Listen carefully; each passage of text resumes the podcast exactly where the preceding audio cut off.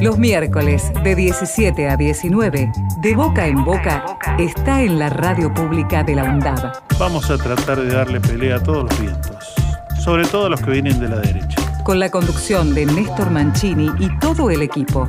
Los miércoles de 17 a 19, de boca en boca, por Radio UNDAB. Alfredo Citarrosa, música, memorias, sueños, revoluciones. Llega De Boca en Boca Huellas, con las pequeñas grandes historias cotidianas, las luchas urgentes y los grandes personajes de todos los tiempos.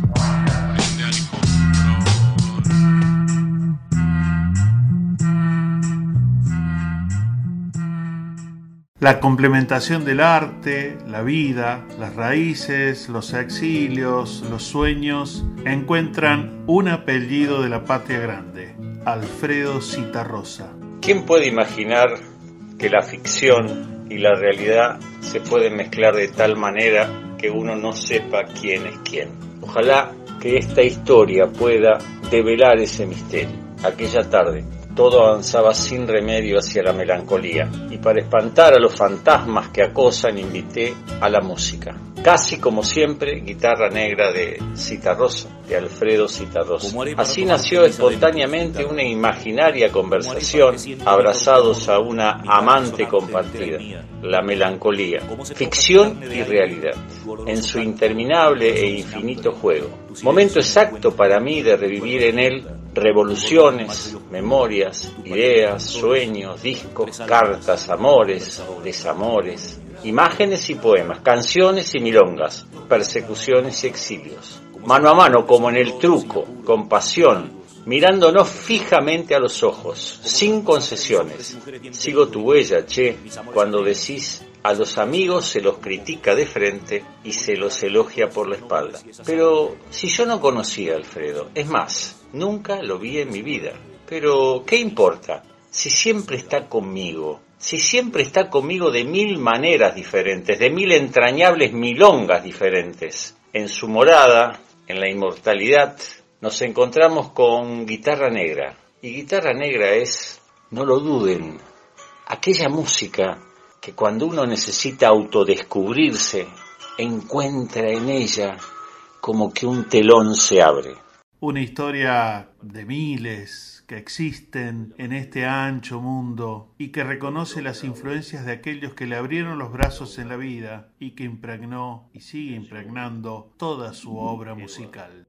Claro, Guitarra Negra es una conversación que hicimos con Alfredo en la eternidad y así empezó nuestra charla. ¿Qué tomas Alfredo, mate o vino? O mejor te sirvo un whisky. Empecemos con un tinto, sentencia, mientras un negro aparece en sus labios. Lo prende lentamente, esperando el placer de la primera bocanada de humo. Nuevamente guitarra negra, España, 1977. En su viaje interminable, por mi memoria pregunta, ¿te acostumbraste al desuso de tu alma, a la razón del enemigo como a tus 60 cigarrillos diarios? En realidad, el uso de mi alma y la razón del enemigo pueden cambiar. Mis 60 negros no. Son una parte de mí, como mis hijas, Peñarol, el whisky, el mate, el truco, el socialismo, el olor a nafta y los buenos autos. ¿El socialismo en armas? Te contesto con un pedacito de milonga. No hay cosa más sin apuro que un pueblo haciendo la historia y ayuda a mi respuesta.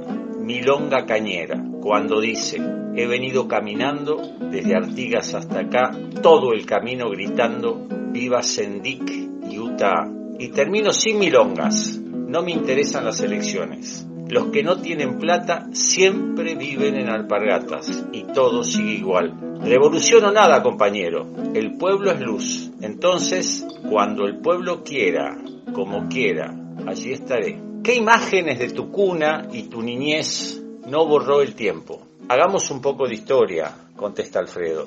Soy hijo natural, de mis padres mucho no me acuerdo, solo recorre mi memoria una familia generosa que me crió, los Durán Carabajal. No eran mis padres, y yo lo sabía. Cuando el viejo queda viudo, lo acompañé hasta el final. Se llamaba Carlos y era milico. El día que nació mi hija mayor, escribí un tirón chamarrista de los milicos en su honor. De muy chico, trabajé al servicio de los Irazábal. Allí empecé a entender al hombre de campo, sus dichas, que son muy pocas, y sus angustias, que son tantas. Conocerlo profundamente a ese hombre resultó siempre una musa inspiradora.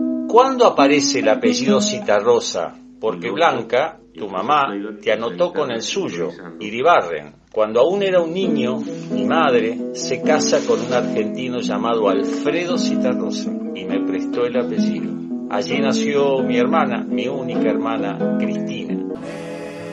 ¿Cómo y cuándo nace la música en tu vida? La culpa fue de mi inolvidable maestra de cuarto grado, Esmeralda Ibalde, la misma que me enseñó a usar el microscopio. Ella forjó buena parte de mi personalidad musical cultural.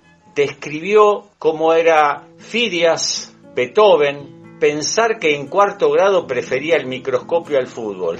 En el exilio resultó al revés. La pelota era una de las pocas cosas que me llevaba en la maleta.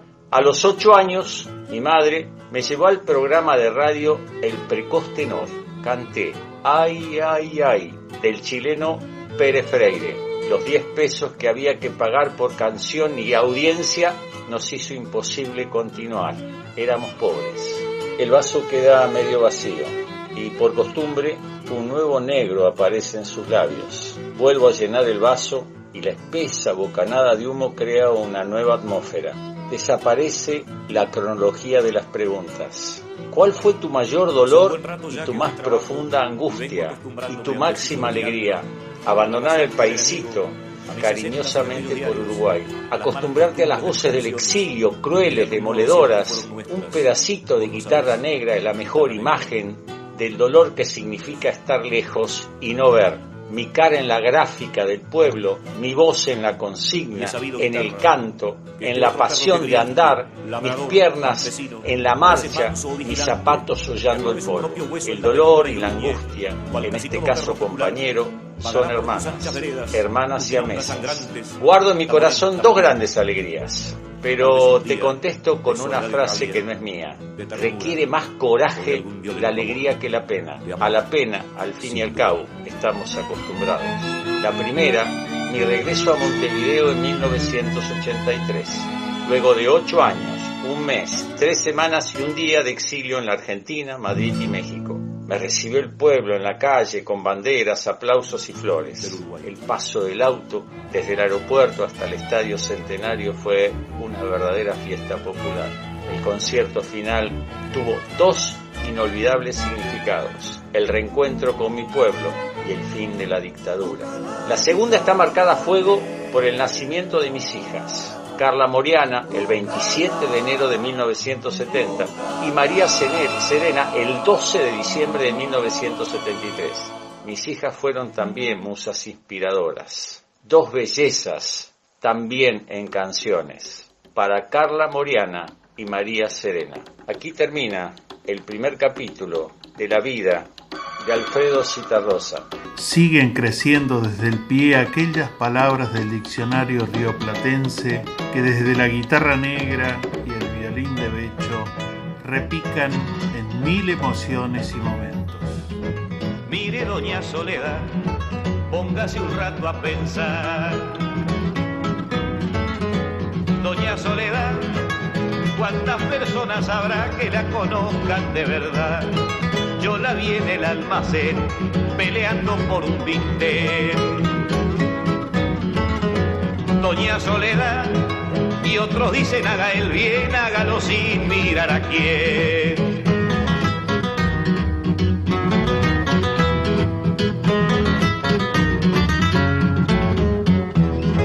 ¿Cuántos vintenes tendrá sin la generosidad?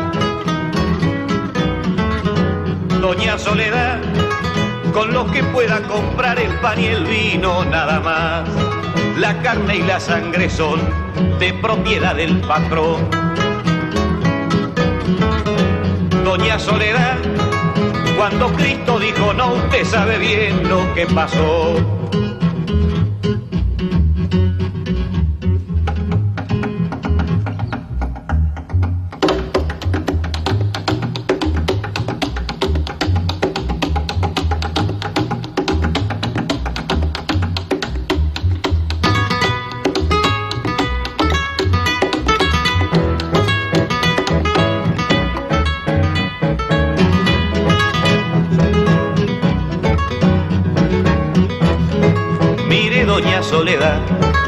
Le converso de más.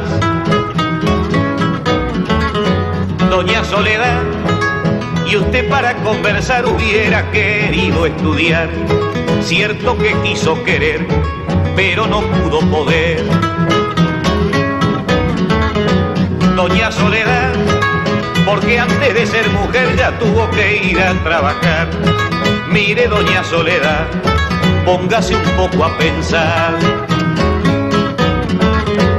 Doña Soledad, ¿qué es lo que quieren decir con eso de la libertad?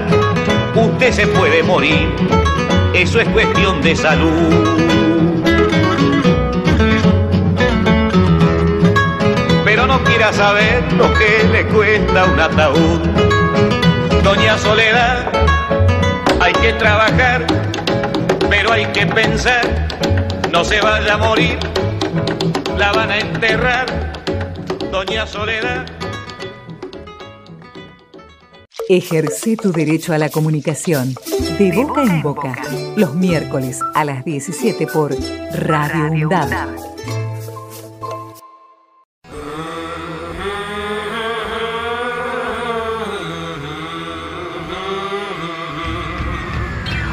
Los miércoles de 17 a 19 de Boca en Boca está en la radio pública de la UNDAB, con la conducción de Néstor Mancini, Víctor Savitoski, Marcos Bralo y el aporte de María Teresa Andrueto, nuestra reconocida escritora. De Boca en Boca.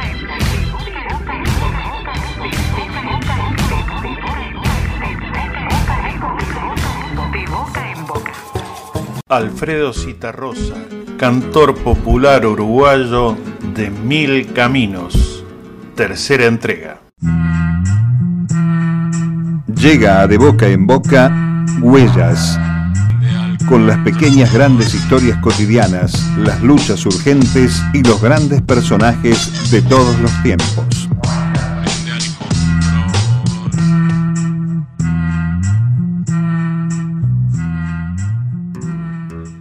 Cuando un cantor tiene su arte indisolublemente unido a lo que le ocurre a su público, a su tierra, a su tiempo, sus canciones nos permiten viajar, celebrar, llorar, reír, denunciar, es decir, estamos en comunión con los sonidos y palabras que llegan a lo más profundo. Mientras suena Milonga Larga de Don Alfredo y su grupo, un instrumental que evoca los mejores momentos de su tiempo histórico.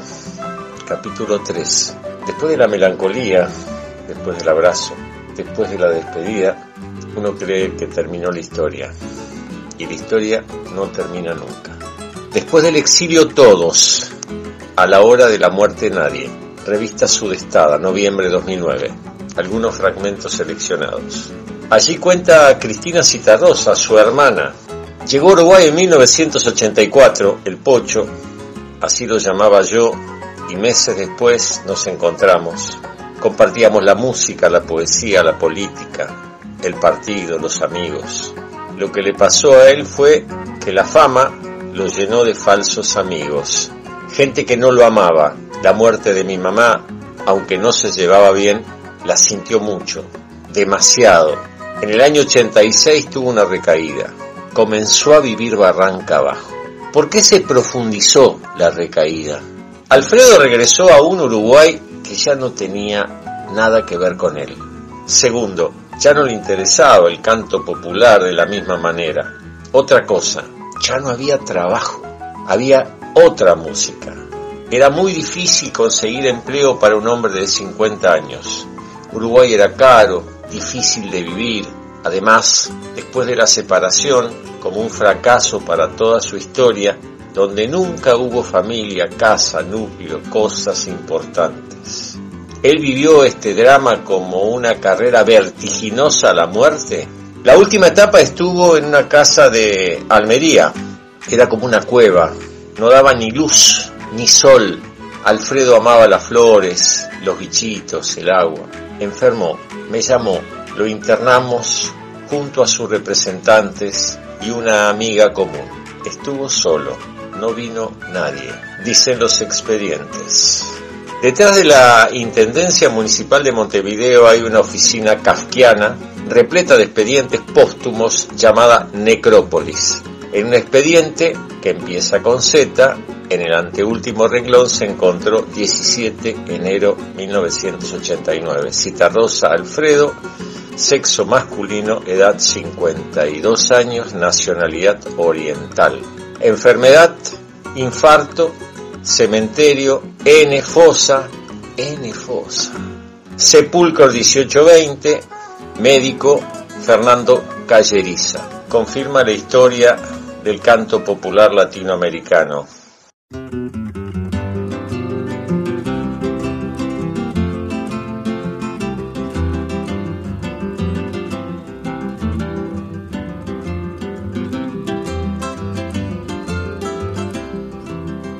El corazón de mi pueblo tiene un destino de nube. Es niebla que en lluvia estalla y arroyo que al cielo sube. Multiplicada frescura para calmar al sediento. Rocío en versos colgados en los pretiles del viento. Mi pueblo ríe, mi pueblo canta todos los pueblos en su garganta. Uruguayo, cantor de las simples cosas, una vibración intensa en todo lo que vivió, convencido y definido a construir y crecer siempre desde abajo. Ese es Alfredo Citarrosa. La vida de Citarrosa duró desde el martes 10 de marzo de 1936 hasta el 17 de enero de 1989. Un interminable suspiro de 52 años. ¿Y por qué no un pequeño fragmento de esa obra inolvidable, inconmensurable que es Guitarra Negra? Hoy anduvo la muerte buscando entre mis libros alguna cosa. Hoy por la tarde anduvo entre papeles, averiguando cómo ha sido, cómo ha sido mi vida, cuánto tiempo perdí, cómo escribía cuando había verduleros que venían de las quintas, cuando tenía dos novias, un lindo jopo, dos pares de zapatos, cuando no había televisión, ese mundo a los pies, violento, imbécil, abrumador, esa novela canallesca escrita por un loco. Hoy anduvo la muerte entre mis libros buscando mi pasado y no encontró nada. Como otras voces, Citarrosa emerge una y otra vez con cada alegría, pena, dolor, padecimiento que vive el pueblo. Sí, el de la patria grande. Como entregarte todos esos nombres y esa sangre, sin inundar tu corazón de sombras, de temblores y muerte, de ceniza, de soledad y rabia, de silencio. Y ahora hay una pregunta final. ¿Estás vivo? ¿Estás muerto? ¿Dónde estás, Alfredo? Creo que Eduardo Galeano siempre acude en el momento exacto para salvarnos. De cualquier situación. Él escribe este fragmento que se llama El cantor. El cantor. Cuando Alfredo Citarrosa murió en Montevideo, su amigo Juseca subió con él hasta los portones del paraíso por no dejarlo solo en esos trámites. Y cuando volvió, Juseca nos contó lo que había escuchado. San Pedro preguntó nombre, edad, oficio. Cantor, dijo Alfredo. El portero quiso saber cantor de qué. Milongas, dijo Alfredo. San Pedro no conocía. Lo picó la curiosidad y mandó cante. Y Alfredo cantó. Una milonga, dos, cien. San Pedro quería que aquello no acabara nunca. La voz de Alfredo, que tanto había hecho vibrar los suelos, estaba haciendo vibrar los cielos. Y Dios, que andaba por ahí pastoreando nubes, paró la oreja y contó Juseca que esa fue la única vez que Dios no supo quién era Dios. Ya sé, Alfredo, ya sé, vos estás en la inmortalidad, en ese lugar del que no vas a salir nunca. Chao, Alfredo. Vení patria y mira tus hijos machos cómo se van. Vos pregúntales a dónde irán, que alguien les diga que valen más. Algún día volverán.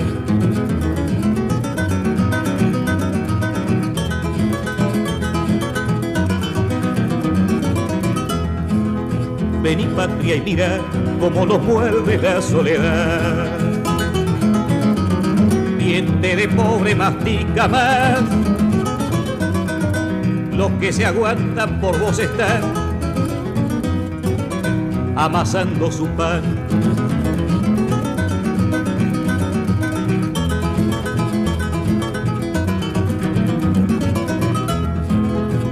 Y patria y mira que pan amargo van a sobar. A vos también te convidarán y sos el horno donde lo harán. Leña no va a faltar.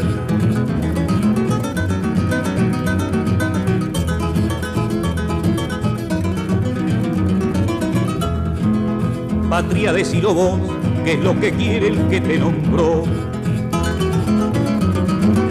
Dijo la patria y se disculpó. Tordo que en polle nunca se vio, menos si ya comió.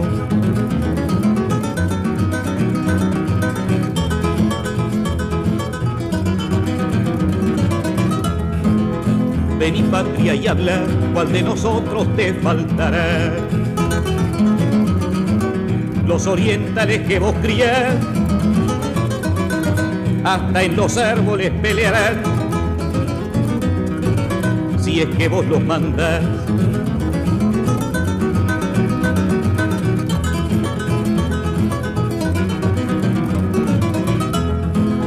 Vení patria y decí cuál de nosotros debe morir. Sobran varones y están aquí, listos a pelear y porque sí. Si es que vos lo decís, vení patria y mira, estos son hombres y están acá. Ejerce tu derecho a la comunicación de boca en boca, los miércoles a las 17 por Radio UNDAD.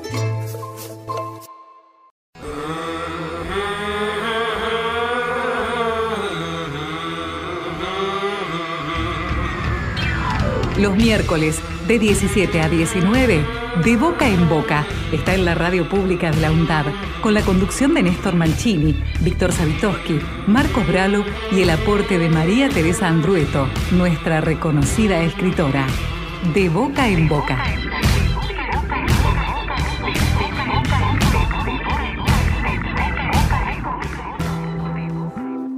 Alfredo Citarrosa, cantor popular, de Mil Caminos, segunda entrega.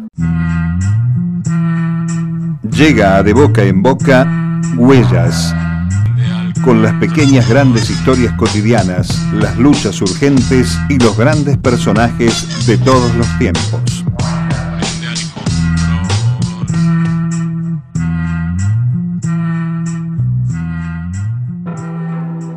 El arte, la vida, las raíces, los exilios, los sueños encuentran un apellido en la patria grande, Alfredo Citarrosa. Capítulo 2.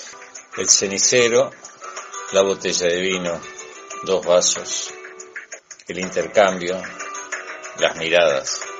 Pregunto, ¿estás de acuerdo con Eduardo Galeano cuando dice las dos voces que marcan la cultura popular del Río de la Plata son del lado argentino Gardel y de acá Citarrosa.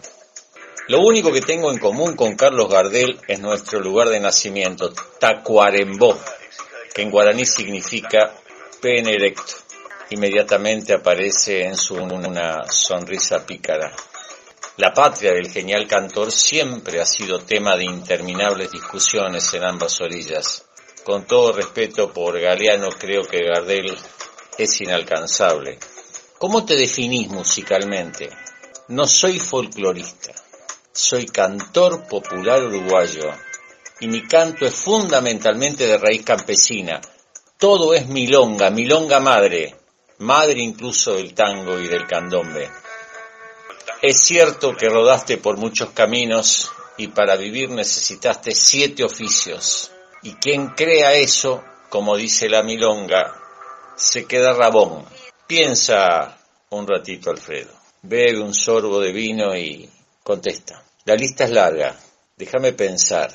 Vendedor de muebles, fui aunque no parezca, vendedor de suscripciones para una sociedad médica, oficinista, ayudante en imprenta. Después la cosa empezó a mejorar. Trabajé como locutor de radio, presentador y animador, libretista, informativista e incluso como actor de teatro.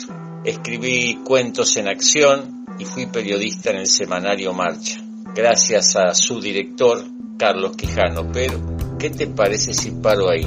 O sigo y sonríe. Seguí y le devuelvo la sonrisa. Locutor de cabina y locutor de cámara en Monte Carlo TV, Canal 4.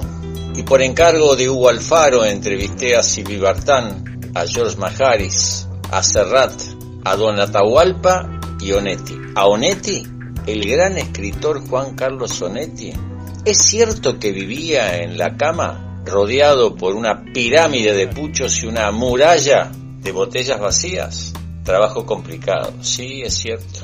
Ese día temblaban las rodillas, transpiraban las manos y las preguntas, tan pesadas y meditadas. Frente a él se contuvieron en silencio, no salía una palabra. El maestro era duro, melancólico, mordaz, brillante y con un solo lugar vulnerable, Gardel. Y ahí estaba la clave del reportaje. Recuerdo que ante la pregunta si Gardel era triste contestó, tenía la clase de tristeza que sale de adentro, que surge de un problema interior, que nunca sabe de dónde viene Botija. El artículo se llamó Onetti y la magia del mago. Y ahí nuevamente nos paramos. Sabíamos los dos que se acercaba el final. Mi barrio cercado por mi pueblo.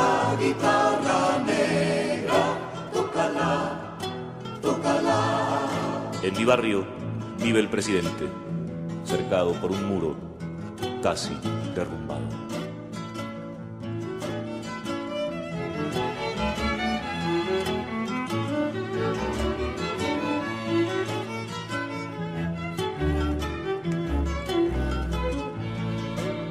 Temblando, con el frontal partido por el marrón, por el marronero, cae sobre sus costillas pesada como un mundo la res. Cae con estrépito, de bruces sobre el cemento, balando al descuajarse su osamenta. Ya solo un pobre costillar enorme, ya solo pobre cuero y sangre, media tonelada de huesos astillados, hincados en toda esa vida, temblorosa y atónita. Ahí se va alzando, como un pesado pingajo, atrapada por la pata por un gancho que le salta arriba, que la alza por un ojal abierto en el garrón de un cuchillazo en plena estupidez sentimental, en plena media tonelada de monstruoso dolor incomprensible, absurdo, balando plañidera y tonta, como un escarabajo que no piensa, mientras medita lentamente por qué duele tanto, y por qué duele qué parte de quién, que es ella misma, la res, abierta al descuartizamiento atroz por todas partes, que nunca habían dolido la vida de un artista se nutre de huellas, las que originan las propias pisadas y la de miles de voces, rostros y sueños. Hay algunas marcas que son imposibles de borrar. El cenicero lleno y la botella vacía.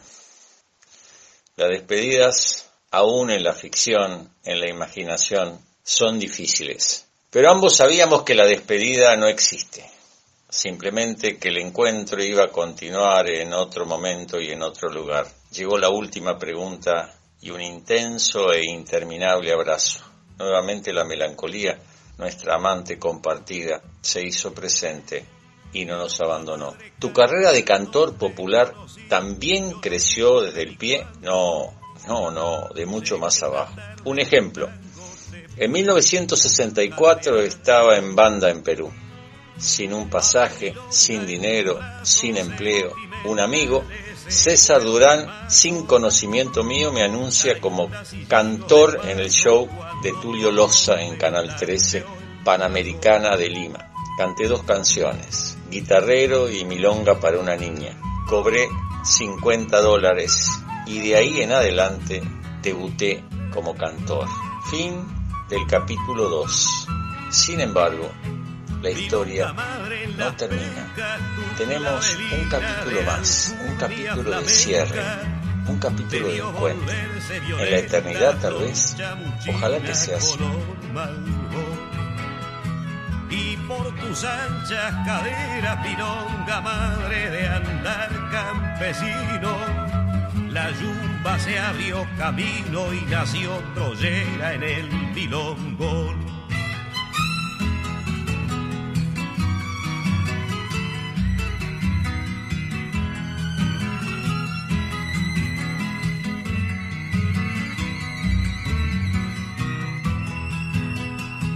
milonga madre vocera para el cartón sin amor ni taquera, mina mistonga y diquera que chamullaba de un metejón. Capaz que el gozo soñaba milonga madre y vos lo acariciabas. Si era goruta y pasaba por ser compadre y castigador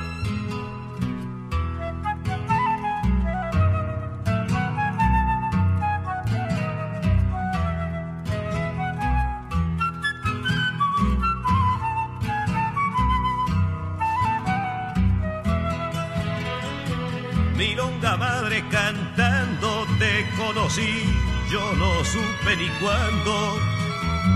Sé que una tarde en un tango te pude oír tarareándolo. Madre milonga en tu brazos sentimentales se fueron al mazo. Taitas y giros de paso cuando tu amor le tanteó el corazón la la la la la la la la la la la la la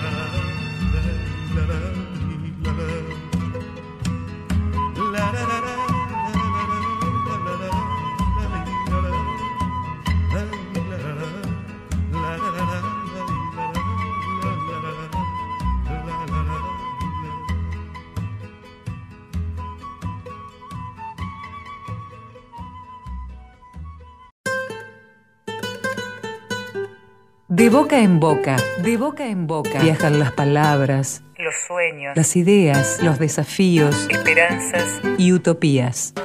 Participa, ejerce tu derecho a la comunicación.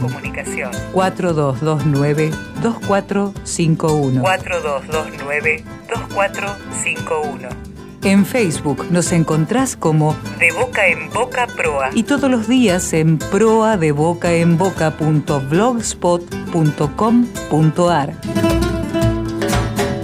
De boca en boca.